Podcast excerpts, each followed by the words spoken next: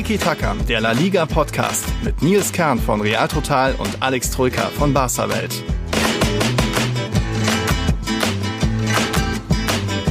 Das gibt es auch nur in La Liga. Der neue Tabellenführer hat eigentlich verloren, springt aber von Platz 2 auf Platz 1. Die Rede ist von Real Betis.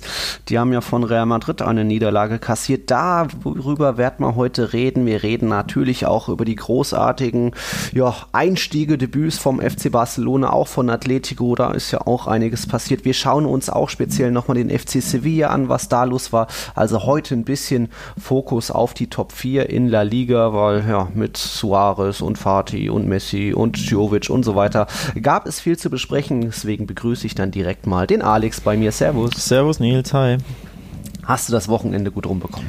Ja, endlich ging es auch für mich los, ne? Mit dem FC ja. Barcelona. Endlich hat meine Mannschaft wieder gespielt. Von daher, jo, Ergebnis hat gepasst, Spiel hat gepasst. Let's go. Ja. Alles gut. Ich bin soweit auch zufrieden. Ich war sogar jetzt am Sonntag das erste Mal wieder in einem Stadion, das erste Mal Live-Fußball seit März. Hab dem Ruhmreichen zugeschaut, wie er 1-0 gewonnen hat. Oh. Da hat mich dann der große Sieg des FC Barcelona am Abend gar nicht mehr so geschockt. Ach so. Ja. ja, Live-Fußball geht noch natürlich nicht in Spanien. Dort explodieren die Corona-Zahlen weiterhin. Spanien befindet sich mitten in der zweiten Welle. Aber darum soll es heute nicht so gehen, sondern eben Fokus auf diese Top-4-Teams, die ja dann auch noch auf die beiden ja, Tabellenführer quasi gestoßen sind. Granada und Betis haben es mit Real Madrid und Atletico zu tun bekommen. Und ja, wir fangen mal an mit den Königlichen, oder? Also Real Madrid. Ja, das turbulenteste Spiel des Wochenendes. ähm, sicherlich. Achterbahn. 1-0-Führung, dann 2-1 für Betis, dann wieder 3-2 die Königlichen vorne. Das war schon mal actionreich. Ja. Hat dir doch bestimmt auch Spaß gemacht. War auf jeden Zuschauen. Fall sehr, sehr unterhaltsam, das Spiel und auch äh, das Spiel und auch einige Aufreger dabei. Ne? Einige, ja. Der Videoschiedsrichter hatte diesmal wieder zu tun. Er hätte eigentlich auch schon am ersten Spieltag zu tun gehabt, aber da hat man ja schon geredet, dass da manche Szenen ja nicht nochmal angeschaut wurden beim 0-0 gegen Real Sociedad. Da gab es ja noch dieses Foul an Mendy im Strafraum, dieses Handspiel nach Ramos Abschluss, dann auch die zweite Gelbe von Baranechea. Darüber hat man vergangene Episode geredet. Ja, da gab es nichts, da war Real Madrid im Pech. Dieses Mal eben am Samstag vielleicht eher ein bisschen im Glück, auch wenn ich glaube, wir beide sind da ein bisschen d'accord bei ja, den meisten Entscheidungen jetzt am Samstag. Das werden wir gleich ähm, feststellen. Werden wir gleich feststellen.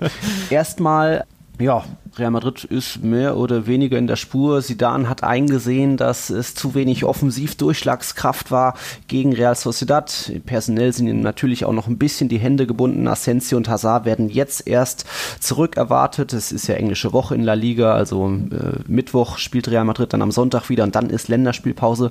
Da könnte es dann wieder zum 4-3-3 kommen mit Hazard oder Asensio. Aber jetzt dann eben, wir haben es bei Real Total tatsächlich prognostiziert, Doppelspitze, Jovic und Benzema Neymar vorne, aber ja, dieses Experiment ist mal wieder eher gescheitert, weil Jovic hatte, glaube ich, insgesamt nur zehn Ballkontakte oder so, auch keine gute Passquote, ja, und eigentlich nur eine gute Szene, wo er das Tor hätte machen können. Er hätte es wahrscheinlich auch gemacht, aber Emerson hat ihn dann eben doch noch zu Fall gebracht, aus der Balance gebracht und da gab es dann eben noch die rote Karte. Auch eine strittige Szene, aber ich glaube, Alex, du hast auch gesehen, dass da Jovic ja nicht mehr viel machen konnte. Also er wurde gefault, oder?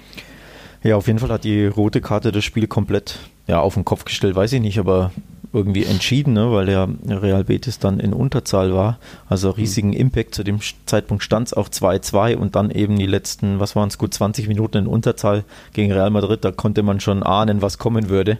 Vor allem bei Betis in der, in der, in dem Spiel hinten alles andere als sattelfest war. Also sie waren noch ohne mhm. Gegentor vor diesem Spiel, aber in mhm. diesem Spiel hat man wieder das Real Betis der letzten Saison gesehen. Die können nicht verteidigen. So als wenn sie nicht wissen würden, wie das geht im Verbund.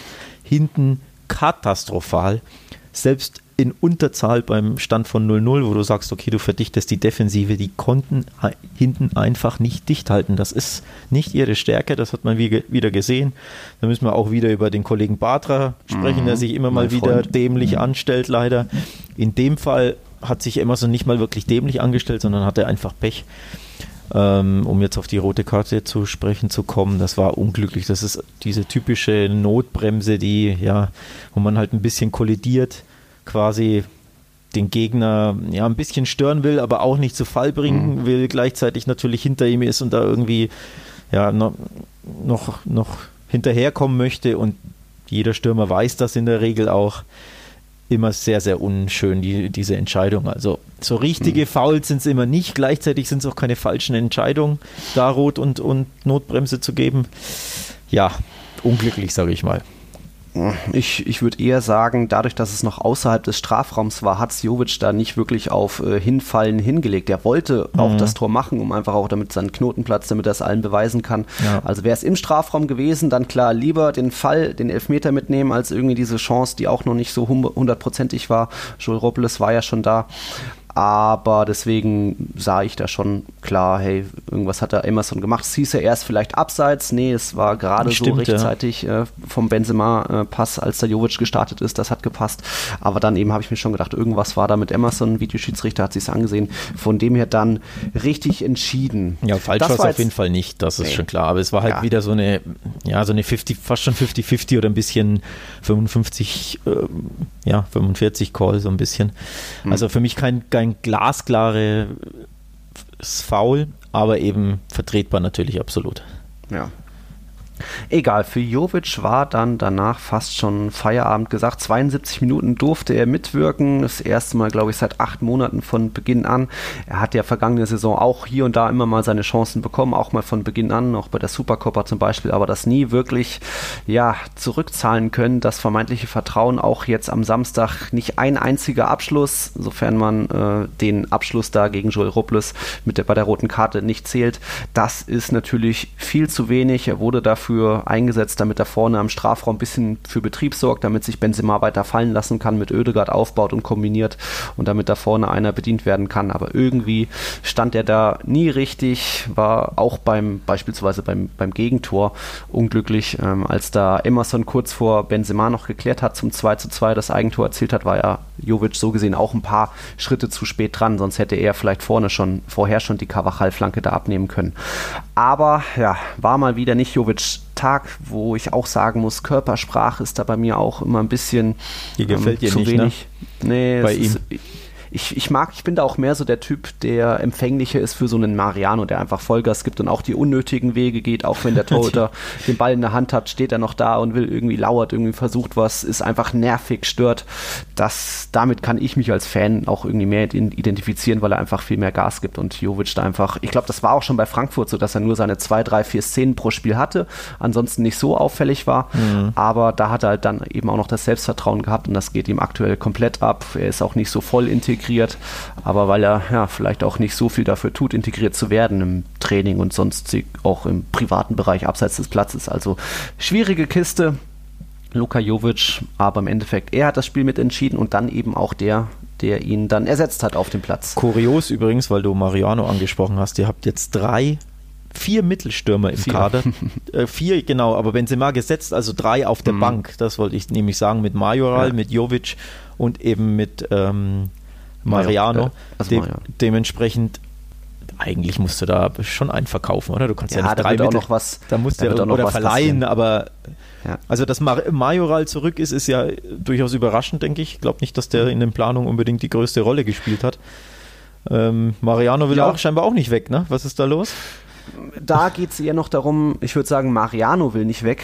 Der, dem geht es sehr gut in Madrid und der ist auch mit dieser Rolle als dritter Stürmer mehr oder weniger zufrieden. Majoral hingegen soll verkauft werden, aber da stimmen die Angebote von mhm. Lazio, Valencia sollen dran sein. Mhm. Noch nicht so, wie sich das Real Madrid vorstellt. Deswegen jetzt nochmal gucken, vielleicht kann man noch den Marktwert ein bisschen steigern durch so eine Einwechslung, damit dann bis 5. Oktober, glaube ich, hat es ja. auf. Ja. Also eine Woche noch, dass da noch was passiert. Aber ja, aber einer der drei muss weg, oder? Und ja. wird weg denkst du? Ja, ja, und Jovic nach unseren Infos soll auch bleiben. Das ist zumindest das, was ich weiß, was Sidan will. Ich weiß aber nicht, was in dem Kopf des Spielers vorgeht. Also vielleicht passiert da auch noch was. Also aber muss, eher. Bitte? Ich muss sagen, wenn ich ja, die Fäden ziehen würde bei Real Madrid, würde ich Jovic verleihen. Mhm. Ähm, verkaufen ist schwierig, dadurch, dass er vor einem Jahr 60 Millionen gekostet hat. Jo. Sprich, aktuell hat er aufgrund von Covid keiner Geld und dann genau. ist sein Marktwert ja dermaßen in die ja, in die Hose gegangen, sprich, den kriegst du nicht verkauft und wenn dann zum krassen Verlust, das willst du ja auch nicht machen. Ja. Gleichzeitig braucht der Mann unbedingt irgendwie Selbstvertrauen und ähm, er hat ja die Qualitäten, aber ich glaube, bei Madrid wie du schon sagst, da stimmt auch irgendwie die Chemie mit dem Team nicht oder irgendwie die Eingliederung ja. bis heute, finde ich. Also er wirkt immer wieder, finde ich, so von, ich bin natürlich sehr weit weg, aber er wirkt schon auf mich wie ein Fremdkörper. Ja, und da glaube absolut. ich, dass Mariano und Majoral wichtigere Einwechselspieler oder Backups mhm. sind, ähm, als er es ist und dementsprechend würde meine Wahl auf ihn als Laie oder als, ja. als derjenige sein, den ich verleihen würde. Ob das jetzt so in die Bundesliga zurück ist oder keine Ahnung, Italien oder irgendwo hin, irgendwo, wo er sich wohler fühlt, glaube ich, das ja. würde ihm gut tun. Und dann muss man nächstes Jahr einfach wieder von neuem schauen. Aber Stand jetzt muss ich sagen, ich würde ihn abgeben. Ja, ist ja vielleicht auch Coutinho so ein gutes Vergleich, Beispiel, der vielleicht auch noch nicht voll in Barcelona da gewesen ist, dann ein ganz gutes Jahr bei Bayern hat und jetzt vielleicht voll integriert ist. Egal, sprechen wir später nochmal drüber wir hatten dann die Szene, Majoral wurde eingewechselt für Jovic und war dann auch in der anderen entscheidenden Szene mit beteiligt. Das war dann die 82. Minute, stand 2 zu 2. Mhm. Irgendwie, glaube ich, Cavachal wieder mit dran beteiligt, schickt dann eben Majoral im Strafraum. Der ist im Zweikampf mit Batra, holt zum Abschluss aus und kurz bevor er den Ball trifft, aus auch nur 6, 7 Metern, schmeißt sich irgendwie Batra noch dazwischen, mein Freund, und ja, hat mal wieder irgendwie ein Gegentor verschuldet, weil er da einfach zu viel mit dem Oberarm gemacht und ja, Handelfmeter geht für mich dann auch in Ordnung. Für mich auch. Ähm, ganz simpel. Auf Twitter eskaliert er es natürlich wieder. ähm, da kommen wir gleich auch noch dazu, weil da fand ich eine andere Szene viel, viel strittiger als diese. Mhm. Also, das ist für mich eigentlich zweifellos un unbestritten klare Handelfmeter, was Batra da treibt. Also, ich meine, im Endeffekt mit dem Oberarm spielt er den Ball weg ja. und zurück und zu seinem Tor. In die Arme des Torhüters. Genau, zurück zum Torhüter und ob er da hinfällt oder nicht, muss mir als Schiedsrichter halt leider auch sehr herzlich egal sein, denn mhm. er spielt den Ball mit dem Arm weg.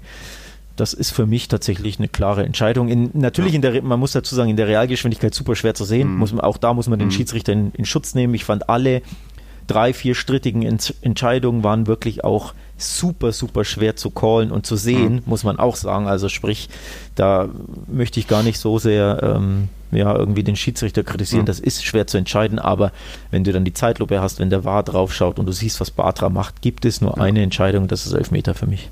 Absolut. Du hast ja schon gesagt, Betty ist wieder schlecht verteidigt und Batra, wir haben ihn schon oft thematisiert, für mich kein kein Verteidiger für eine Top-10-Mannschaft in La Liga, hat so viele Gegentore verschuldet letztes Jahr und jetzt wieder so eine einfach eine, ich will ihm da gar nicht die volle Absicht unterstellen, sondern einfach nur, dass er einfach oft zu unglücklich, zu hm. unreif, mhm. zu hm. schlampig auch verteidigt und dann wieder so einen Elfmeter verschuldet. Ja, ja weißt du mal, warum er hier, ich glaube, fünf oder sechs Jahre lang nur vierter Innenverteidiger bei Barca war, ne? Das hat, mhm. unter, ich glaube, vier verschiedenen Trainern, also das hat schon auch irgendwo seinen ja. Grund, ja. Ja, egal. Dann oder schon weit vor, es blieb dann beim 3 zu 2. Sergio Ramos hat verwandelt, jetzt zum 17. Jahr in Folge in La Liga getroffen. Das ist der zweitbeste Wert. Nur die Bilbao-Legende Gainza hat es auf 19 Spielzeiten in Folge getroffen. Jetzt Messi steht auch bei 17, hat mhm. er noch nachgelegt. Also auch mal eine Ansage von einem Verteidiger. Ich, ich muss schnell googeln, wie alt ist Ramos? Auch 33, oder? 33, ja. So. Sowas. Nee, 34 ist er schon. Ach doch schon. Das heißt, ein Jährchen älter. Dann schauen wir mal, wer mhm. länger in La Liga spielt. Der Kollege ja. Messi könnte ja, wollte ja dieses Jahr schon weg. Vielleicht geht er nächstes Jahr, dann kann Ramos hier seinen Rekord noch ausbauen, weil ich glaube, der hat noch einige Jahre Bock, der Kollege Ramos. Und dass er die Bock, Elfmeter. Ja, Vertrag nur bis 21. Ach, auch aber nur. Da wird schon noch, oh. Ja, aber da wird schon noch was passieren. Das ja. ist aber auf jeden Fall die beiden äh, La Liga-Legenden. Ich meine, der mhm. eine ist Stürmer, der andere ist Innenverteidiger. Das ist, äh, muss man auch kurz nochmal erwähnen, weil die Zahlen sind ja unfassbar herausragend. Aber Ramos ist einfach Innenverteidiger. Also ja. okay, war Rechtsverteidiger bei Sevilla in frühen mhm. Jahren, aber absolut grandiose historische Zahlen. Jo. Muss man einfach ja, sich mal auf der Zunge zergehen lassen und steht jetzt auch, ist nur noch zwei Tore entfernt von seinem hundertsten Treffer für Real oh. Madrid. Also auch unglaublich. Er ist der torgefährlichste Verteidiger der La Liga-Geschichte und bald dann auch bei Real Madrid. Nur Hero, Hero hatte ein paar mehr, aber der war auch teilweise Mittelfeldspieler, mhm. hat auch Elfmeter, Freistöße mhm. und so weiter. Egal. 3-2 ist es ausgegangen, aber es aber. gab dann eben welche mhm. Minute, war, war das die 48. beim Emerson-Eigentor? Ja, ich glaube, ja. ja. Für uns die strittigste Entscheidung, oder? Ja, hast du es noch parat? Wie war das? War auch Cavajal ähm, Flank, außen? Genau, Flanke äh, so halb rechts am Strafraum. Hm. So eine scharfe Hereingabe an den 5-Meter-Raum. Hm. Und ich weiß nicht mehr, welcher Spieler von ja. Real Madrid ist nicht im Abseits grätscht am Ball vorbei und am ja. zweiten Pfosten im Rückraum ist Benzema. Mhm. Der will quasi mehr oder minder einschieben oder kann einschieben und nötigt oder zwingt dazu Emerson, den Linksverteidiger, ihn am Torschutz zu hindern und dabei äh, unterläuft Emerson ein Eigentor. So. Ja. Und jetzt ist die Sache und die Frage war Benzema im Abseits. Der war hat mhm. sich das Ganze, glaube ich, vier, fünf Minuten angeschaut, wie mhm. das in Spanien immer so ist. Dann nimmt man sich gerne mal ein bisschen Zeit. Es war auch eine Millimeterentscheidung, sprich, bis du mhm. da die mhm. kalibrierten Linien etc. anlegst. Das dauert einfach, das ist einfach klar. Ähm, auch kein Vorwurf an niemanden. Aber die Frage ist, am Ende muss natürlich die richtige Entscheidung stehen und die Frage ist, war das die richtige Entscheidung? Mhm. Man hat zuerst ja. kein Bild bekommen, also zumindest mein The Zone Feed hat das erst nicht aufgelöst ob, mit den Linien. Sprich, man musste blind dem Wahr glauben. Ja, und jetzt im Nachhinein ja. gibt es immer wieder Bilder von, ähm, wie das so in Spanien ist, die Polemiken. Ne? Immer wieder Fernsehanstalten, Sendungen etc. machen da mhm. ihre eigenen kalibrierten Linien. Und ich habe heute ein Image geretweetet, da sieht man, dass der Kollege Benzema doch im Abseits gewesen sein soll haarscharf, aber, aber sein Knie ein, zwei mhm. Zentimeter vor dem weiß, Knie vom Cavachal. Das wäre jetzt meine Frage nicht gewesen, sind das Zentimeter oder Millimeter, weil das wird nicht angegeben, das hätte mich tatsächlich schon mhm. interessiert. Auf jeden Fall basierend auf diesem Bild, der, die ganzen Lote, ist Lote Plural? Lots? Lote? Oh, ja, wird schon ja. Lote sein. Ähm, gefällt ja. hat beim Ball von Carvajal, also die, der mhm. Ball vorderste Objekt, dann dem Knie von, ich weiß nicht, wer es ist, irgendein ja. Betis-Verteidiger und eben dem Knie von Benzema am langen mhm. Pfosten. Und das Knie von Benzema ist offenbar keine Ahnung wie viel Millimeter oder Zentimeter mhm. weiter vorne. Ja. Hm. Ja. Hm. Jetzt ist halt ja. die Sache, was hat der das war gemessen? Wem kann man eher glauben? Ja, welches ja. Bild hat der war auch gesehen? Ja. Am Samstag gab es ja dann noch Bilder, wo es eher aussah, dass Benzemas Knie eher 1, 2, 3 Zentimeter dahinter war. Jetzt sieht es eher nach 1, 2 Zentimetern davor aus. Wann hat der Ball ja. Kavachals Fuß verlassen? Wann schwierig, war genau ne? der Kontakt? Super schwierig. Ich glaube, das läuft auf gleiche Höhe hinaus und ja, geht schon trotzdem noch ich in Ordnung, muss, ich weil muss, einfach ich muss dazu sagen, wenn ich Bewegung gleiche Höhe. Ja, Bitte? ich muss dazu sagen, wenn ich dieses Bild sehe, also mein Reflex ist immer, gleiche Höhe sollte eigentlich so Pi mal Daumen mhm. stehen. Sprich, wenn du es wenn nicht entscheiden kannst, weil du es nicht erkennen kannst, wenn wirklich Millimeter sind und du irgendwie fünf Minuten rummessen musst und das Geodreieck mhm. anlegst, dann lass es doch lieber laufen. Also im Sinne von too close to call. Ich mag das im, im US-Sport gerne, wenn es da heißt too close to call, sprich man kann die Entscheidung nicht wirklich mhm. entziffern und man müsste zehn Minuten äh, Millimeter messen, dann lassen wir es halt so stehen, wie es getroffen wurde quasi. Ich bin ein Freund davon. Ähm, gleichzeitig wissen wir halt, dass beim VAR eben wirklich Millimeter gemessen werden und wenn man dann im Abseits ist, dann ist halt Abseits. Mhm. Also regeltechnisch hätten sie es wahrscheinlich eher abpfeifen müssen, aber ich persönlich mhm. störe mich jetzt nicht so sehr an dieser Entscheidung generell gesprochen, selbst wenn ja. Real Madrid betroffen ist. Gleichzeitig muss ich sagen, mein Impuls war im, beim Live-Feed, das ist Abseits. Also das war meine mhm. Wahrnehmung quasi auf dem Feld live. Ich dachte schon, dass er vorne ist, Benzema, aber ja, mhm. wie gesagt, Millimeter scheinbar. Die einen sagen so, die anderen so, ne? Ja, vielleicht dann wirklich auch, es ist ja, der Videoschiedsrichter ist ja dann auch ein Mensch und wenn der dann auch eine 50-50-Entscheidung hat, ja, dann hat er vielleicht seine Münze geworfen. Diesmal Glück für Real Madrid, für Benzema. Gegen Real Sociedad beim 0-0 hatten sie zwei, dreimal Pech. Auch im Hinspiel gegen Betis, vergangenes Jahr 0-0, erinnern wir uns auch an eine starke Handszene im Strafraum von Betis, wo der Verteidiger so auf den Ball gefallen ist. Ähm, hatte Real Madrid auch Pech. Also mal so, mal so. Das hatte ja, glaube ich, Simeone gut gesagt. Angreifende angreifende Mannschaften sind häufiger beim Videoschiedsrichter dabei oder da wird häufiger was passieren. Mal wird man bevorzugt, mal benachteiligt und in dem Fall eben jetzt Glück für Real Madrid. Ja, absolut. Absolut.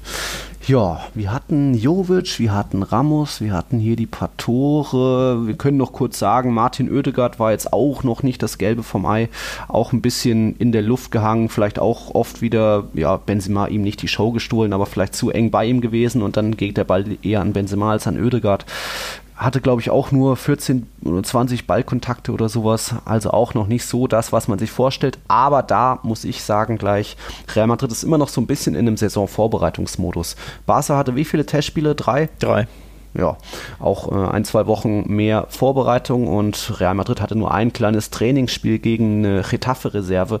Also das war nicht wirklich, um dann einen neuen Mann, auch ein neues System mit Oedegaard als Spielmacher zu testen. Oedegaard hat bei dem Trainingsspiel nicht mehr mitgewirkt, weil er noch angeschlagen war. Also da sind noch viele Automatismen, Mechanismen, die die Mannschaft erstmal noch begreifen muss. Oedegaard braucht im Endeffekt auch Spieler, die er schicken kann. Das hätte gegen äh, Real Sociedad mit Vinicius und Rodrigo außen eigentlich ganz gut klappen können ging leider daneben durch das 0 zu 0. Jetzt eben mit der Doppelspitze davor, Jovic auch nicht so oft bedient gefüttert worden, wie das vielleicht sein müsste. Also da braucht es auch noch ein bisschen Zeit, da muss die Mannschaft sich noch einspielen, ist eben noch, es gibt noch diese Saisonvorbereitungsfehlerchen, wo das Timing noch nicht so ganz stimmt. Aber ja, das wird noch. Ja, ist ja noch ja, früh. Ist ja noch früh. Früh ist es auch für den FC Sevilla. Der hatte jetzt sein erstes Ligaspiel, denn unter der Woche durften sie ja schon ran beim UEFA Supercup. Ja, wie beschreiben wir das? Kunst gegen Kampf? Boah, hm. Im Endeffekt weiß ich jetzt gar nicht, Überschrift habe ich jetzt keine, aber ähm, vergebene Chance würde ich jetzt titeln so ein bisschen. Also hm. vor allem, wenn ich hier die an die, an die Superchancen in kurz vor Schluss wer war es? Enesiri, ne? Allein ja, von Neuer, ja, den ja, muss er halt genau, halt machen und genau. auch in der Verlängerung gab es ja eine Riesenchance, ich glaube auch für ihn, ne? Den dann irgendwie Neuer gerade noch so mit dem Fuß an Pfosten oder Latte lenkt, ich weiß schon gar nicht mehr richtig. Ähm, dementsprechend, ja, vertane Chance, erneut einen Pokal in die Luft zu stemmen. Ne? Also da ja. hat Sevilla schon gezeigt, dass sie competitive sind, dass sie wettbewerbsfähig sind, mithalten können, sogar mit der aktuell besten Vereinsmannschaft ja. der Welt, meiner Meinung nach. Ja. Ähm, klar, glücklich, muss man auch sagen. Also ich glaube, der Sieg war schon verdient für die Bayern. Sie mhm. hätten auch führen müssen, weil dieses eine abgepfiffene Tor hm. aberkannte Tor von Sané. Sané, da war ja gar nichts ja. ne, im, im, Vorfeld. Ja. Also sie hatten schon Glück, aber trotzdem sich reingebissen gegen die Bayern mhm. und am Ende hätten sie den Lucky Patch setzen können, Schrägstrich ja. müssen. Ja, dementsprechend unglücklich, ne? Sehr, aber ging dann summa summarum in Ordnung, glaube ich, für die Beine. Mich hat es überrascht fast schon, dass Lopetegui da doch seine Mannschaft so weit gebracht hat, dass sie wirklich den Kampf annimmt, sich nicht versteckt, sondern wirklich auch mit angreift. Ich hatte da eher auch ein bisschen gerechnet, dass es deutlich werden könnte für den FC Bayern, aber die waren dann vielleicht auch nicht so bei 100% Motivation und so weiter.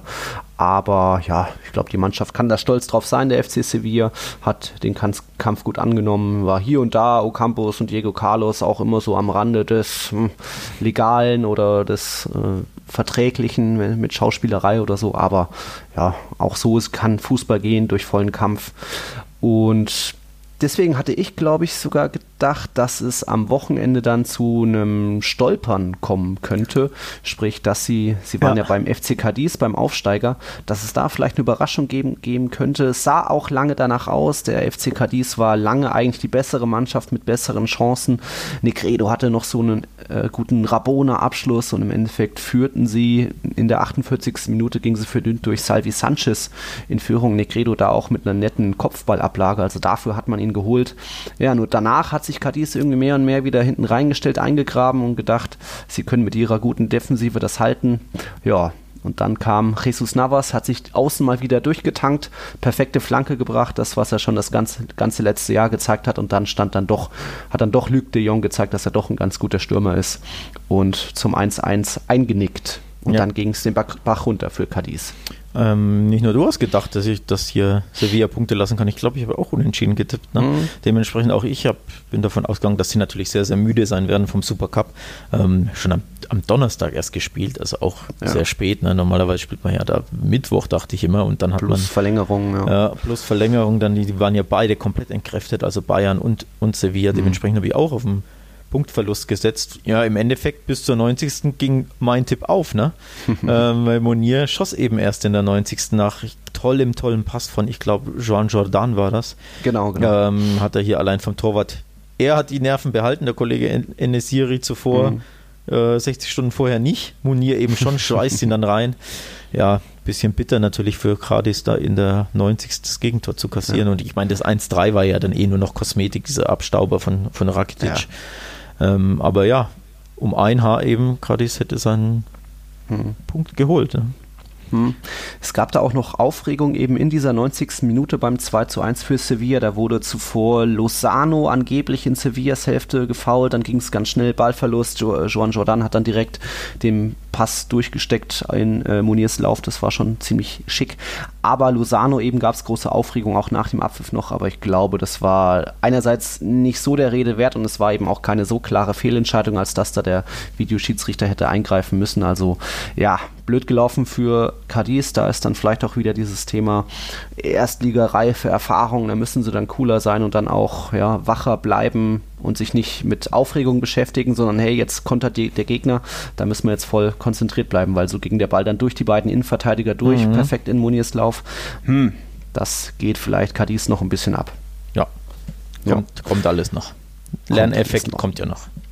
So sieht's aus. Trotzdem schickes Spiel von beiden eigentlich. Und ja, jetzt geht's für Sevilla am Donnerstag gegen Levante. Hm.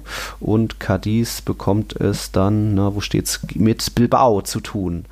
Da mal schauen. Beides am Donnerstag, jetzt englische Woche in La Liga. So, machen wir mal kurzes Päuschen, kurzen Break, dann geht's weiter mit Atletico. Dort war einiges los und natürlich auch beim FC Barcelona. Alex, wir gehen jetzt auf eine Zeitreise. Wir gehen zurück in den Januar 2019. Real Madrid hat gerade so die Club-WM gewonnen. Da im Finale oder bei, der, bei, dem Turnier war Marcos Llorente noch der Held. Dann Januar 2019 gab es dann den Transfer oder die Rückkehr von Morata vom FC Chelsea zu Atletico. Wurde ja für ein Jahr, ein halbes Jahr erstmal ausgeliehen, ehe Atletico ihn im Sommerfest verpflichtet hat. Ja, Luis Suarez hat noch beim FC Barcelona ordentlich für Tore gesorgt. Ja, und jetzt irgendwie anderthalb Jahre später ist die Welt ein bisschen eine andere geworden. Morata ist schon wieder weg, Llorente sorgt bei Atletico für Furore und jetzt auch noch Luis Suarez. Also hätte man das im Januar 2019 schon sehen können? Nee. Nee. Nee, ähm, natürlich nicht bin überrascht. Ich bin überrascht. Ähm, am überraschtesten natürlich vom Morata-Transfer, denn der hat sich, fand ich, überhaupt nicht angedeutet. Also nicht mhm. über einen längeren Zeitraum. Der ging tatsächlich, fand ich, äh, ja, so in zwei, drei, vier Tagen über die Bühne. Wohingegen das Luis Suarez, ähm, also dass Lorente bei Real Madrid auf der Abschlussliste stand, war klar, weil der hat super wenig gespielt. Von daher, mhm. ne, das war, das ja. war nicht überraschend. Ähm, passierte ja eh schon letztes Jahr. Luis Suarez war nach dem 2-8 ganz klar ja, enteiert, quasi einer der Schuldigen sozusagen bei Barca, der eben dem Umbruch zum Opfer fallen wird. Enteiert? Naja, die okay. wollten den halt loswerden. Ja. Also das war klar, dass der verkauft mhm. werden soll und wird, sprich der Transfer klar, dass er zu Atletico geht, ist krass, aber der war eben ja Wochen, Monate lang auf der Verkaufsliste. Aber mhm. wie gesagt, am überraschendsten, überraschendsten für mich der Morata-Transfer mehr oder minder aus dem Nichts zu Juve zurück, wo er schon gespielt hat. Also ja, hat mich schon unerwartet getroffen. Mhm, ja, Morata war ja in La Liga der Stürmer oder Spieler mit den meisten ausgelassenen Großchancen. Also 18 ja. Tore hat er so gesehen verpasst. Er war trotzdem noch Atleticos bester Torjäger. Aber ja, ihm hat dann doch ab und zu noch dieser Killerinstinkt gefehlt, den er früher durchaus gezeigt hat, in früheren Juventus-Zeiten, auch früher mal bei Real Madrid, wo er auch viel bessere Tore pro Minutenschnitte hatte. Da war jetzt so gesehen Atletico seine schwächste Zeit im Vergleich zu ja, den Torschnitten bei Real, Juventus und auch bei Chelsea. Ähm, deswegen hat da vielleicht Atletico schon mal gesagt, äh, um jetzt wirklich nochmal den nächsten Schritt zu machen, wir haben eine junge Truppe, aber wir brauchen vorne einen richtigen Killer, auch Costa ist irgendwie zu alt, ähm, vielleicht Morata abgeben und ja, der hat dann irgendwo auch nicht den Schneid, sich irgendwo aus einer schwierigen Situation in der Rückrunde hat er nicht mehr so oft von Beginn an gespielt, da wieder rauszukicken und ist jetzt schon wieder bei Juventus, also auch sehr Ach, kurios. Komischer Kerl auch, muss ich sagen, mhm. der irgendwie scheinbar nie die Geduld hat, sich irgendwo durchzusetzen und äh, immer wenn man denkt, okay, dann Jetzt ist er ja bei dem Verein, jetzt spielt er halt mal zwei, drei, vier Jahre. Nee, dann haut er gleich wieder ab. Also ich dachte ja. echt, dass mit Atletico passt für ihn, auch wenn er jetzt, ja, er hat nicht jedes Spiel begonnen, aber ich fand ihn trotzdem gut genug, wenn er gespielt hat. Fand auch, er hat gut gepasst zu Atletico. Er ist sehr kopfballstark, macht gern die Läufe ja. hinter, die, hinter die Kette, ähm, was ja zu Atleticos Konterstil passt. Mhm. Ist ziemlich schnell. Ähm, dementsprechend 20 Score aus 44 Partien, das ist nicht so verkehrt ja, für, Bas ich, äh, fand ihn, ich fand ihn, wie gesagt, gut. Ich glaube persönlich, aber beweisen kann ich es natürlich nicht, dass die Costa loswerden wollten und nicht mhm. konnten. Mhm. und einer der beiden musste weg, wenn eben Suarez kommt, auch aus Geldgründen und natürlich, weil ja. du ja nicht drei solche hochkarätigen, teuren Spieler brauchst, wenn du dann noch natürlich ähm, Felix hast, der ja auch die hängende Spitze spielt, sprich du brauchst mhm. keine vier solchen Angreifer, Carrasco kann ja auch noch hängen spielen, Korea kann Klar. auch hängen spielen, sprich da, da hast du dann zu viele. Also musst du einen loswerden. Ich hätte gedacht, es trifft Diego Costa, weil der ja mhm. wirklich der Schwächere für mich der beiden Stürmer war. Aber für den gab es scheinbar keinen Markt. Und für Morata gab es den Markt. Juve mhm. wollte ihn und zahlt auch ziemlich gut. Oder ja. wird gut zahlen. Ich glaube, was ist es jetzt? 10 Millionen Leihgebühr plus noch genau. irgendwie 40 nächsten Sommer oder irgendwie sowas. Also 45 äh, oder 35 im nächsten irgendwie, Jahr. Also auch wieder ja. verrückte Zahlen, weil so viel mhm. ist er auch nicht mehr wert. Also ich fand ihn gut. Ja. Aber so viel würde ich auch nicht für ihn zahlen. Von daher bin ich überrascht, dass Juve das macht ja, Atletico. Vor allem, weil man ja weiß, dass er ein schwieriger Typ ist, der vielleicht in einem Jahr schon wieder keinen Bock mehr hat. Also. Ja, weiß ich nicht, ob er keinen Bock mehr hat, aber im Endeffekt, dass er dann wirklich immer so schnell die Vereine wechselt, mhm. also dieses, dieses Clubhopping macht, das verstehe ich ehrlich gesagt nicht. Also an, an seiner mhm. Stelle hätte es mir bei Madrid doch ganz gut gefallen, aber warum auch immer, ab nach Juve wieder. Jedem das seine. Jedem das seine, klar. ja, und für Atletico, um jetzt auf Suarez zu sprechen zu mhm. kommen, schon eine coole Sache. Also, dass er in La Liga bleibt, ich glaube, La Liga freut sich da natürlich ja. auch ein bisschen so marketingmäßig und ein ja. Historischer Stürmer in Spanien, der ja. jetzt, ich glaube, 200, oder? Hat er jetzt gemacht? 200 Saisontore in La Liga, wenn so. ich mich nicht oh. täusche. Ja, mhm. ich glaube schon.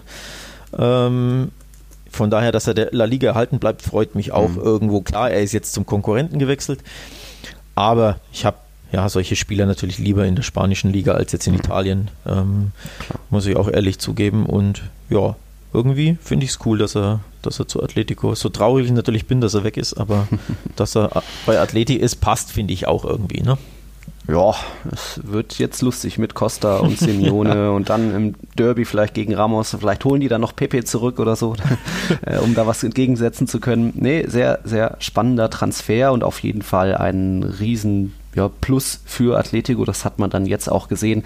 Es stand ja was, 3-0, glaube ich, als Suarez eingewechselt wurde und dann war er noch an den anderen drei Toren beteiligt, zwei selbst gemacht, eins vorbereitet, auch noch einen Elfmeter fast rausgeholt, aber der wurde dann nicht gegeben, glaube ich, korrekterweise. Ja. Also da schon mal voll eingeschlagen, obwohl er ja eigentlich nicht so 100% fit ist, vielleicht auch ein, zwei Kilo zu viel hat, aber mit seiner Technik, mit seiner Explosivität ist das so eine Riesenhilfe, auch für Atletico. Das ja. wird schon noch. Der Assist kam nach zwei werden. Minuten nach seiner Einwechslung ja. und in gerade 23 Minuten Spielzeit Doppelpack und Assist. Das ähm, Kopfballtor, sein erstes Tor war mhm. absolut mhm. Weltklasse. Also die, die, die Technik beim Kopfball, seinen typischen ja. Lauf, er, er, macht ja immer wieder die Läufe an den zweiten Pfosten, zeigt das auch an dem, mhm. dem denjenigen, der geflankt hat, ich weiß nicht, ja. Llorente war es, ne? Genau.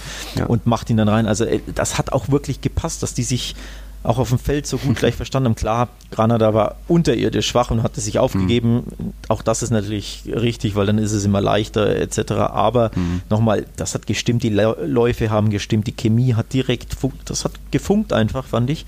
Dementsprechend glaube ich, mhm. der passt da wirklich herausragend zu Atletico. Also ich mhm. glaube sogar, er wird noch besser zu Atletico passen als jetzt aktuell zu diesem Barca. Denn ja, die letzten zwei Jahre Suarez bei Barca war mhm. nicht mehr so war nicht mehr das Gelbe vom Ei. Also das war wirklich. Ja, er, er, hat seine, seine, Glocken gemacht, auch ein paar seine, Traumtore, aber. Absolut, das schon. Aber mhm. wenn du ihn wirklich jede Woche siehst und über 90 Minuten und wenn er fit war, hat er wirklich immer gespielt. Mhm. Und er wurde wirklich so ein bisschen zum Problemfall für Barca, mhm. weil eben dieses ja, Top-Niveau, das Barca nochmal über 90 Minuten in jedem Spiel braucht, das hat er nicht mehr so. Vor allem mhm. technisch gesehen, was die Laufstärke anbelangt, was das Gegenpressing anbelangt. Ähm, das tat der Mannschaft leider nicht mehr so gut, dass sie mit Messi und Suarez da zwei vorne hatten, die eben ja 30 plus sind, die nicht mehr so pressen und laufen und gegen mhm. den Ball arbeiten. Ja. Bei Atletico hat er eine ganze Mannschaft, die, ihn das, die das für ihn machen wird. Sprich, ja. wenn er dann neben Felix vorne drin steht, ne, hat er zehn genau. andere, die für ihn ackern und laufen und ähm, alles geben und er kann vorne die Dinger verwerten. Ja. Also ich glaube, das wird richtig gut ähm, passen bei Atletico. Ja. Du hattest auch das Zusammenspiel schon angesprochen, wie gut das schon funktioniert hat. Das war dann auch beim 6 zu 1 der Fall, da mit diesem Hacken-Doppelpass ja, mit ja. Vitulo, dann auch der Doppelpass Pass mit dem Innenpfosten, also auch da starker Schlusspunkt von dieser Partie und da gleich eine kleine Mini-Quizfrage, aber das ist eigentlich unmöglich für dich. Doppelpack beim Debüt. Das gab es zuletzt in den Jahren 2007 und 2002. Hm. 2007, da kommst du nicht drauf, das war bei Osasuna. Ja, gut. Den kenne ich auch nicht mehr, den Herrn, das war der Herr Sola.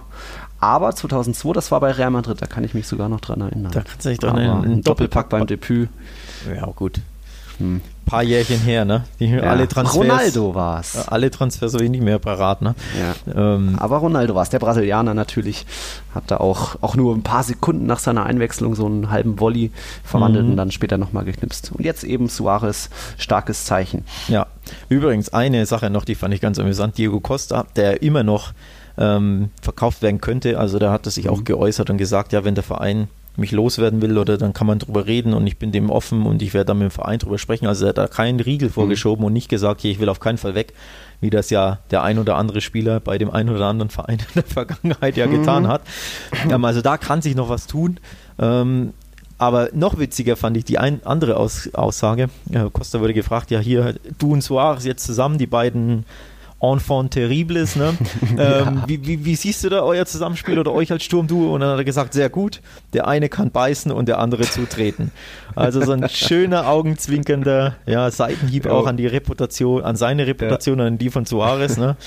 Ähm, also hat mir sehr gut gefallen und auch das sieht man, ähm, das kann wirklich gut passen, ne? wenn da auch die Mhm. Teamchemie äh, stimmt und ja, das Gebilde stimmt. Ich glaube, Suarez kann da wirklich einige Saisontore schießen. Also ich meine, er schießt ja eh seit Jahren immer, Ja. keine Ahnung, 18 plus oder 20 so. Minimum. Ja. Oder 20 Minimum. Aber ich glaube, an die ähm, Marke kann er auch dieses Jahr wieder herankommen.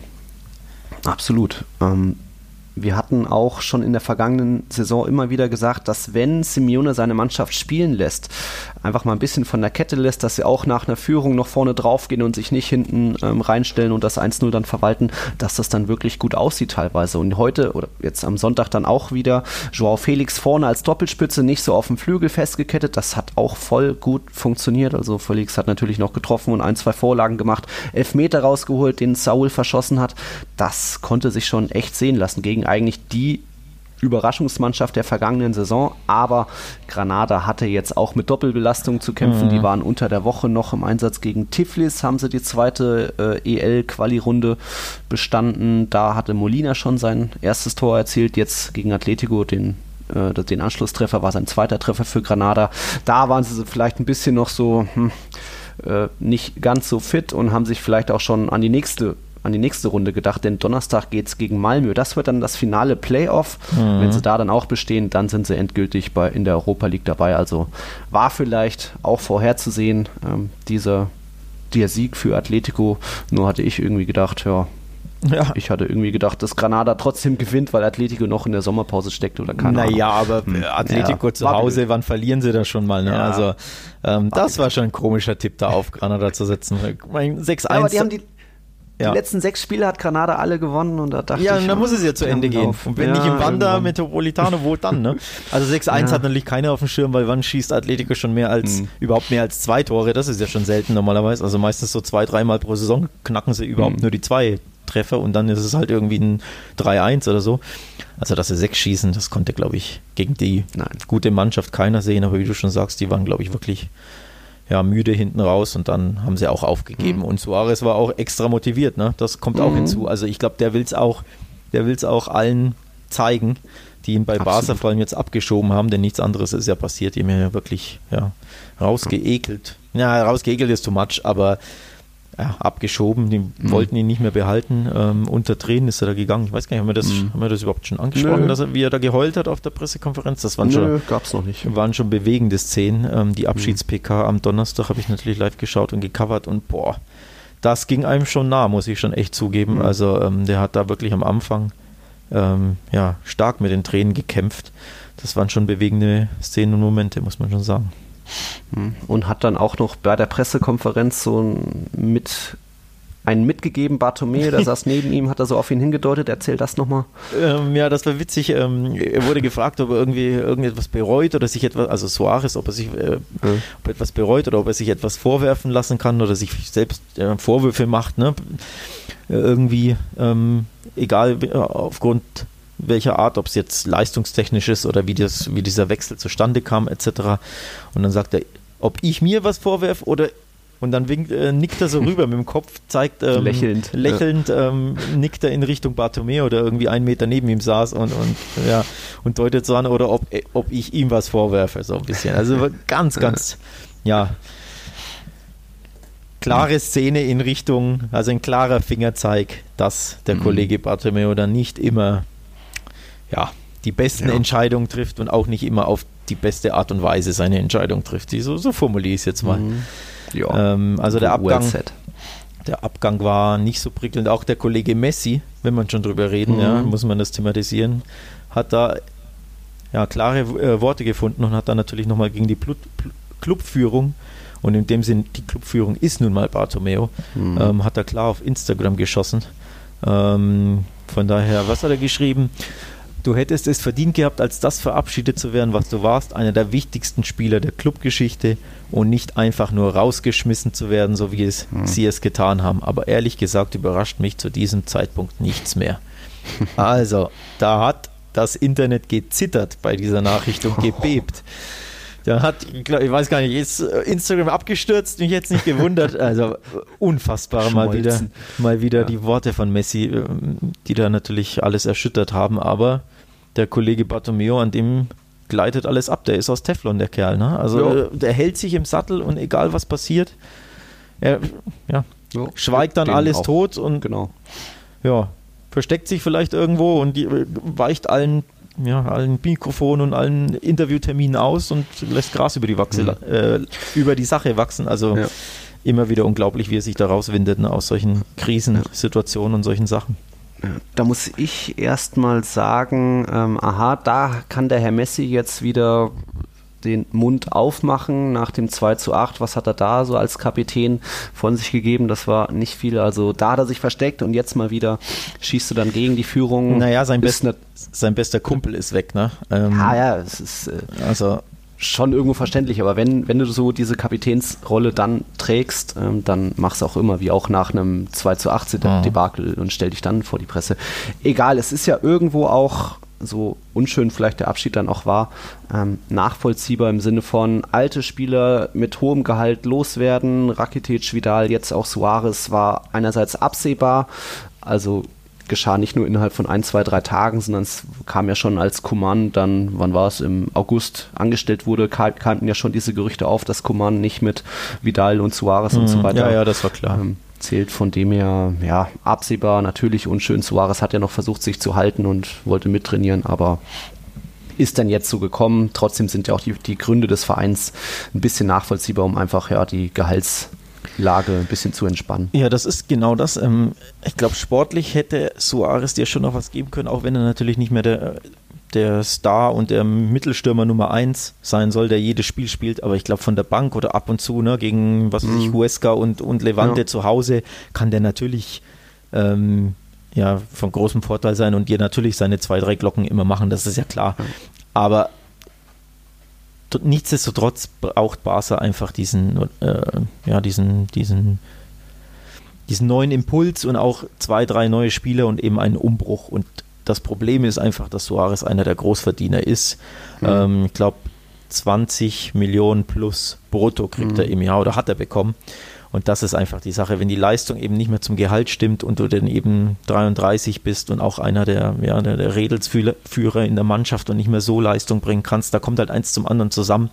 Also ich glaube, als Verein kann ich die Entscheidung schon irgendwo nachvollziehen, so hart sie ist und ich hätte es mir auch gewünscht, dass er lieber quasi 2021 dann ablösefrei seinen Abschied mhm. nimmt und dann eben ja auf schönere Art und Weise und nicht eben rausgeekelt oder rausgekickt wird. Aber leistungstechnisch mit Blick eben auf die Finanzen kann man das, muss man das nachvollziehen. Ähm, von daher schwierig natürlich, aber die Art und Weise spielt halt immer eine Rolle und ich glaube, die hat Messi auch missfallen. Also, dass sein Kumpel geht, ist natürlich das eine, aber wie er geht, ist halt das andere und das mhm. lief mal wieder nicht so super geil ab. Ne? Hm, nicht so super geil, ja.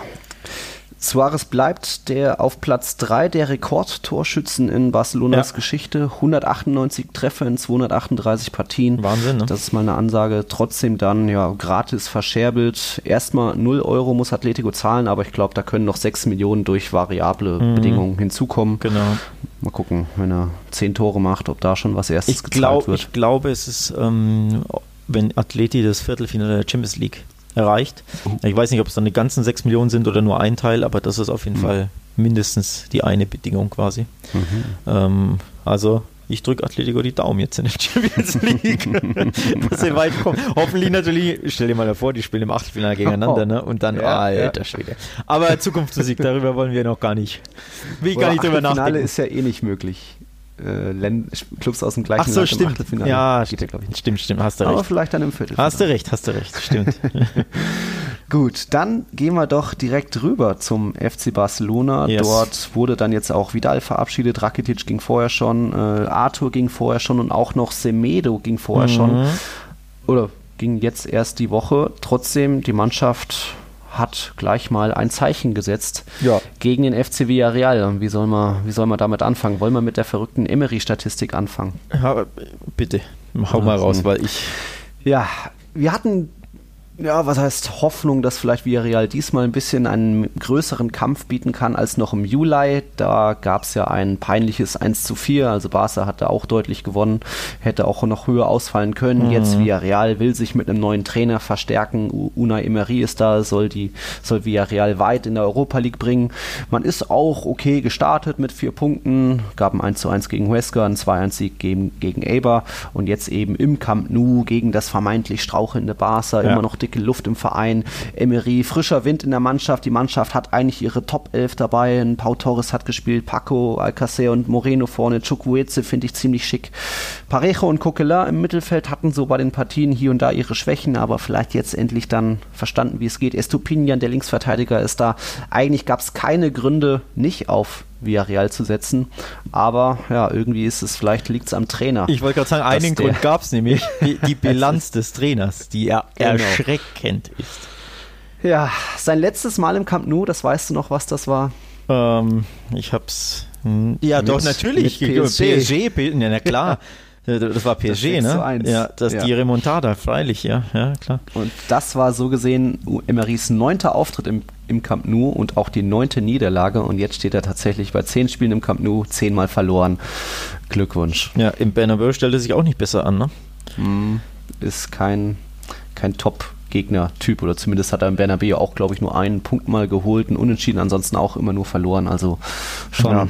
peinlich dann irgendwie. Also ich muss sagen, erschreckender wie erstaunlicher Auftritt von Villarreal. Ich hätte sie so schwach. Also ich glaube, nee, niemand hätte sie so schwach erwartet. Vor allem, wie du schon ansprichst, wir haben getitelt ähm, viele Fragen also in, in, unserer Vorschau auf Barca-Welt viele Fragezeichen, ähm, denn da gab es ja wirklich Tausende äh, hinter Barca.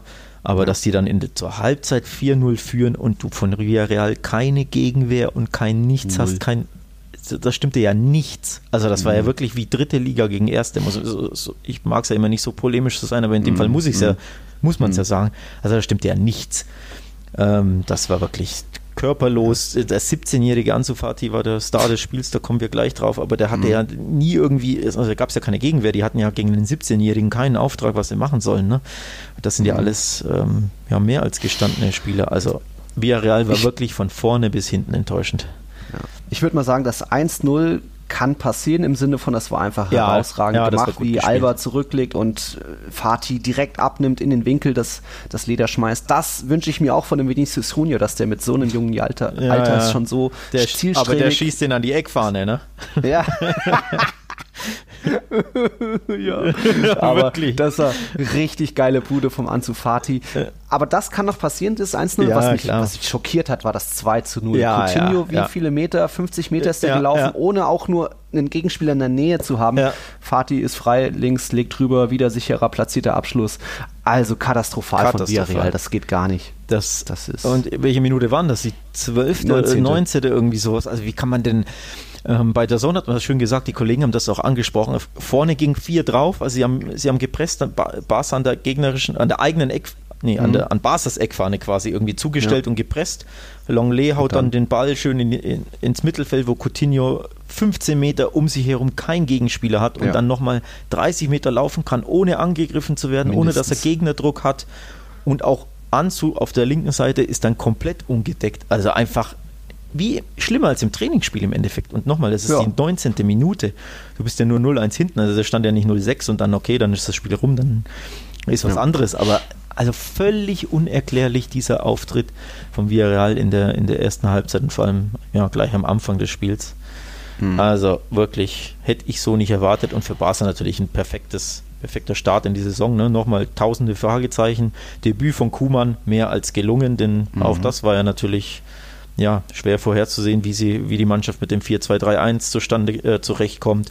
Neues System, einige mhm. neue Spieler, also zumindest Coutinho ähm, auf der 10 neuer Spieler.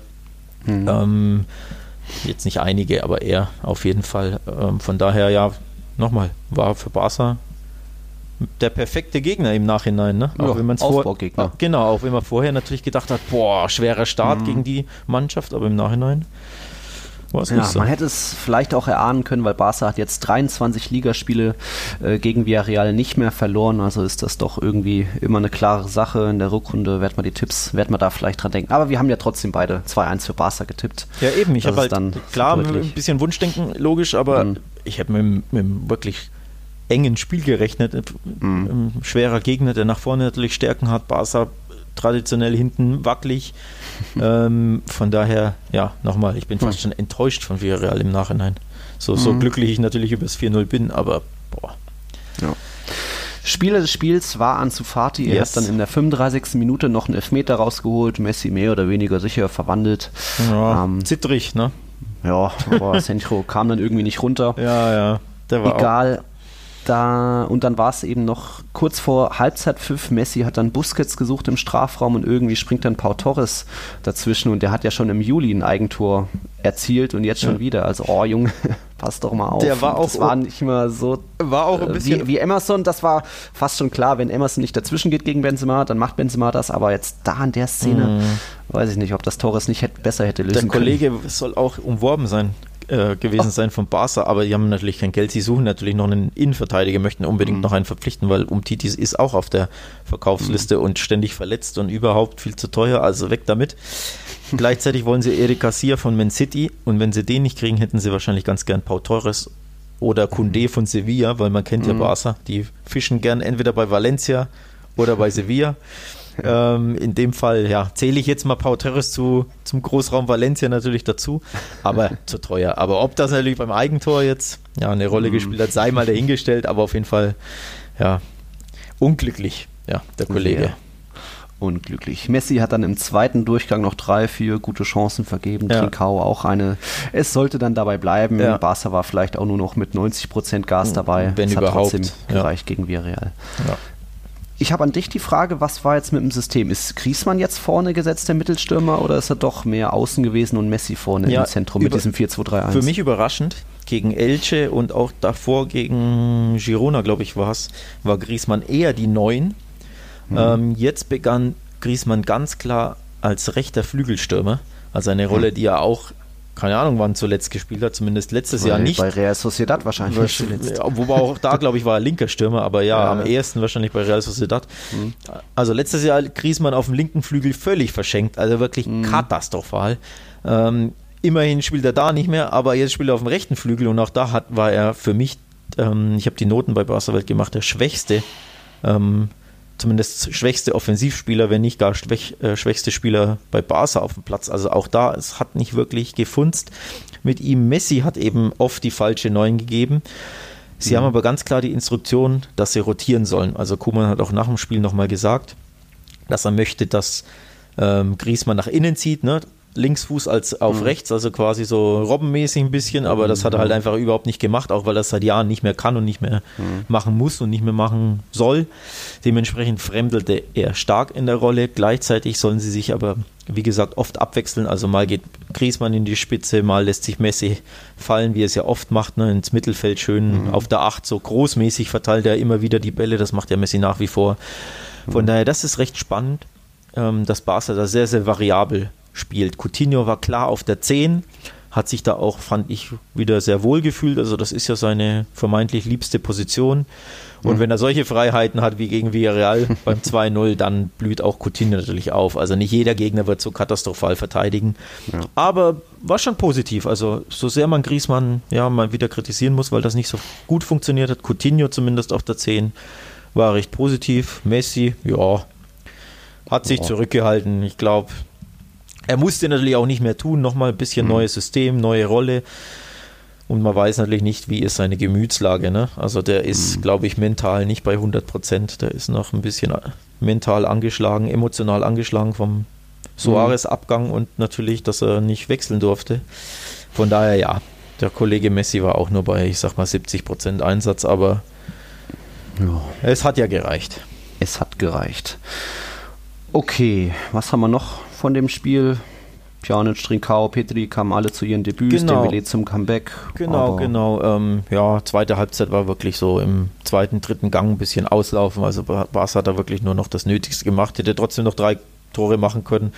Mhm. Ähm, Messi ja zwei Chancen noch gehabt. Trinkau war, fand ich, von den Einwechselspielern noch der, der Beste. Hat eine, eine gute Chance, da hat er aufblitzen lassen, welches Talent er hat. Ich glaube, Barca hat sich da wirklich einen sehr, sehr interessanten Mann geholt mit 31 Millionen zwar gar nicht mehr so günstig, aber ich glaube, im Nachhinein ist das äh, nicht wirklich ähm, viel Geld für so einen talentierten Mann. Also einen Übersteiger hat er da gemacht, ähm, samt Abschluss, also wirklich so, mhm. wie man es quasi von Griesmann sich erwünschen würde.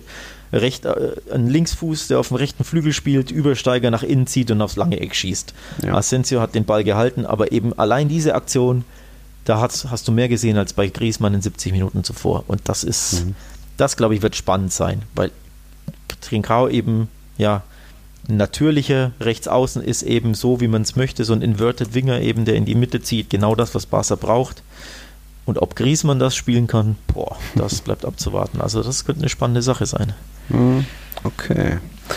Gut, jetzt geht es für Barca als nächstes gegen den kleinen Angstgegner Celta Vigo. Oh, die ja. haben am Wochenende ja, trotz Aspas Führung nur 1-1 gegen Real Valladolid gespielt, ja. aber sind ja eigentlich auch ganz gut in Form, sind jetzt auch quasi in der Tabelle ein bisschen hochgeklettert mit fünf Punkten aus drei Partien. Das ist schon ziemlich gut und zeigt, die Mannschaft scheint sich da ein bisschen ja, um, gefangen zu haben. Ungeschlagen noch, ne? Ja, tatsächlich. Ja. Machen aus wenig viel mit 3 zu 2 Toren und da jetzt eben Donnerstagabend dann Barca zu Gast so in Vigo. Mhm. Hm. Wollen wir gleich tippen? Müsste gleich tippen. Oh, jetzt erwischt ja, er mich wieder auf dem falschen Fuß. Ja, ich sag 1-1. Äh, könnte ich mir. Ah, hm. Hm. ja, die Sache ist die. In Vigo stellt sich Barca immer so dermaßen dämlich an. ähm, also ist einfach, ist einfach kein gutes Pflaster. Ähm, ich habe jetzt die Statistik nicht parat. Ich habe mir jetzt nicht.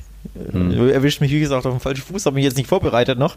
Aber ähm, ja, unentschieden würde mich nicht überraschen. Ich hoffe natürlich äh, auf ein 2-1 von Barca. Vielleicht tippe ich das noch bis Mittwoch nee, oder wann gehen wir? Nee, ich muss ja schon. Stimmt, es ja. ist ja schon Dienstag, ich muss ja bald tippen. Ja. Ei, ei, ei. Ja, ich glaube, ich gehe auf ein 2-1 Barca, aber da, da, schwingt natürlich so ein bisschen die Hoffnung mit, ne? Also, ja, mit dem Schwung äh, kann schon sein. Ja, kann natürlich sein, aber 1-1 würde mich alles andere als überraschen und so ein bisschen mit einer viertelten Barca-Brille tippe ich ein hoffnungsvolles 2-1 für. Barca. Gut. Die Tipps waren ja jetzt eh wieder ein bisschen, läuft wieder gut für dich. Ja. Ersten Spieltag hatte ich ja entschieden, zweiten du jetzt ja, ganz ehrlich, auch mit das, fünf Spielen. Aber das hast, du, das hast du verschenkt. Einfach nur auf Atletico setzen und dann. Ne? Ja, dafür habe ich den 3-2-Sieg bei Real Madrid vorhergesehen. Und, äh ja, Moment, aber auch da bis zur roten Karte ich, war mein unentschieden Spot on, ne? Also die rote, Abseitstor, rote, hallo? Das war nicht schlecht getippt. Ja, ja, ja, ja, ja. fast schon, fast schon. Jetzt steht es auf jeden Fall, ist war jetzt der Ausgleich. Also ich ja. habe zehn Partien richtig getippt, du hast zehn Partien richtig getippt. Ich würde sagen, ähm, bei Gleichstand am Saisonende müssen wir schauen, wer, wer die äh, mehr richtige Ergebnisse hat. Die, oh, die Arbeit uh, überlasse ich dann Arbeit. dir. Mm, super, danke. ja, ja. Dann würde mir das 3 zu 2 gegen Betis noch, noch helfen. Ja, genau. Egal, in La Liga ist jetzt eben das Kuriose passiert. Der, der Tabellenerste und der Tabellenzweite haben beide verloren, aber weil Granada höher verloren hat mit 6 1, ist Betis vorbeigeklettert auf Platz 1 mit einer Niederlage. Jetzt Tabellenführer auch nicht schlecht. Und so geht es jetzt weiter in La Liga mit einer englischen Woche. Schon am Dienstag treffen Real Sociedad und Valencia aufeinander und auch Getafe und Betis ist gar keine so schlechte Partie. Atletico erst am Mittwoch gegen Huesca. Real Madrid empfängt dann Real Valladolid und dann eben Donnerstag das kleine Partidazo Celta gegen Barca. Mhm. Immer eine lustige Partie. So ist es. Ich habe noch einen. Wir haben noch, bitte. Ich habe noch einen kleinen Nachtrag. Ähm, mhm weil es ja losgeht mit Real Sociedad gegen Valencia. Und da habe ich eine kleine Quizfrage an dich. Normalerweise stellst du mir immer die Quizfragen, aber jetzt habe ich eine an dich. Oh, oh. Ähm, was glaubst du, was das Durchschnittsalter von Valencia im letzten Spiel war? Wie hoch war das Durchschnittsalter. Von Valencia im wir Spiel ja gegen schon Huesca? wir hatten jetzt schon öfter, dass da Kang In Lee und so weiter viele Mhm. Junge spielen, also sage ich mal nur 22,5. Oh, stark. Hast du das Was? gewusst? Nee. 22,3 Jahre bedruckt das Durchschnittsalter. Das ganze, also nicht die Startelf, sondern der ganze Kader mit inklusive Bankspielern. Aber Wahnsinn. Also 22 Jahre im Schnitt. Man muss dazu sagen, ähm, zwei gestandene Spieler haben gefehlt in Mangala und äh, Gabriel Paulista, ähm, die 29 sind. Also dadurch, dass die nicht im Kader standen, drückte das natürlich das Durchschnittsalter. Aber nur zwei Spieler über 30, das ist schon krass. Ähm, Ja. Gamero und, weiß ich gar nicht, wer war der Kondogbia zweite? wahrscheinlich, oder? Äh, nee, der ist auch nur Kondogbia sechs- ist ein- 26. Wer war denn der zweite? Hm. Weiß ich gerade gar nicht mehr. Egal. Gaia ist schon ein bisschen Ist ja wurscht. egal. Aber auf jeden Fall, das allein zeigt schon, ne? Wir, wir hatten ja drüber gesprochen, über Valencia, die, die umgekrempelte Mannschaft, lauter äh, gestandene Spieler abgegeben, Stammspieler und keinen geholt, ne? Bis Mhm. jetzt. 22 Jahre Durchschnittsalter, alter Schwede. Ja. Da Und jetzt auch wieder Innenverteidiger-Talent Guillamon gespielt. und gepatzt. hat immerhin zu einem 1. Ja, echt? Ja, ja, kurz vor Schluss äh, hatten sie nur Glück. Aber da hat er katastrophalen Fehler gemacht, ja. Gut. Aber es hat noch zu einem 1 zu 1 gereicht. Jo. So, zum Abschluss. Wir haben noch eine Patreon-Frage von unserem Patron Johannes Seitz. Vielen Dank erstmal, dass du uns unterstützt, Johannes. Und dann die Frage war, wie wahrscheinlich seht ihr den Mbappé-Transfer nächsten Sommer und wohin wird er gehen? Ja, ich fange mal an. Ich predige Ja. ja. eigentlich seit Jahren, ja, Real Madrid und Mbappé, das ist die Liebesgeschichte, die wird irgendwann vollzogen, dieser Akt. Hm, wahrscheinlich nächstes Jahr, aber es ist da auch alles möglich, weil Paris ist nicht darauf angewiesen, auf Kohle. Ja. Der Spieler muss sagen, ich habe Bock und wenn der Spieler in einem Jahr noch nicht seine Mission erfüllt sieht, sprich Champions League Sieg, dann wird er vielleicht auch erst 22 gehen, wenn sein Vertrag ausläuft. Aber Das- ich denke, 90 Prozent wird es Real Madrid sein, irgendwann. Das wäre jetzt meine Anschlussfrage Jetzt gewesen an dich, ähm, weil ich es nicht gewusst hätte. Wann läuft sein Vertrag aus? Okay, 22. Also das Mhm. spielt natürlich tatsächlich eine große Rolle, ähm, die Vertragslaufzeit, weil wir kennen ja Paris, wie du schon sagst, die brauchen ja überhaupt kein Geld. Dementsprechend wollen die niemanden verkaufen. Also da wäre dann wirklich ja, der Hebel, um anzusetzen, ist, wenn er beispielsweise noch ein Jahr Vertrag hat, dann glaube ich, bekommst du ihn Mhm. eher, als wenn er noch zwei Jahre hat und Paris sagt, ja okay, wenn ihr 300 Millionen zahlt, so. Und dieses Geld Mhm. hast du natürlich nicht erst recht. Also generell schon nicht und erst recht nicht in Zeiten von Corona. Von daher ja, Ja, bin ich da Real gespannt. Madrid spart schon, ist auch deswegen vorsichtig auf dem Ja. Transfermarkt, aber er ist das absolute große Ziel, wie Ronaldo Ja, da aber um, 2009. um Johannes Grüße an dieser Stelle ähm, seine Frage zu, zu beantworten, ich glaube, dass wir ihn früher oder später auf jeden Fall im Dress der Blancos sehen werden, den Kollegen Mbappé. Klammer auf, leider, Klammer zu. Selbstverständlich hätte ich ihn natürlich sehr, sehr gerne im Blaugrana. Ähm, ja, ich glaube, man wird ihn, ich sag mal, in zwei Jahren bei Real Madrid sehen. 22, ja. Dann könnte auch wieder der Faktor Sidan dazukommen. Ist Sidan dann noch im Amt, weil Mbappé will auch gerne mal unter Sidan spielen, Ja. trainieren. Aber das kann er dann auch noch mit der Nationalmannschaft. Ja, Gut. okay. That's Dann- it, oder?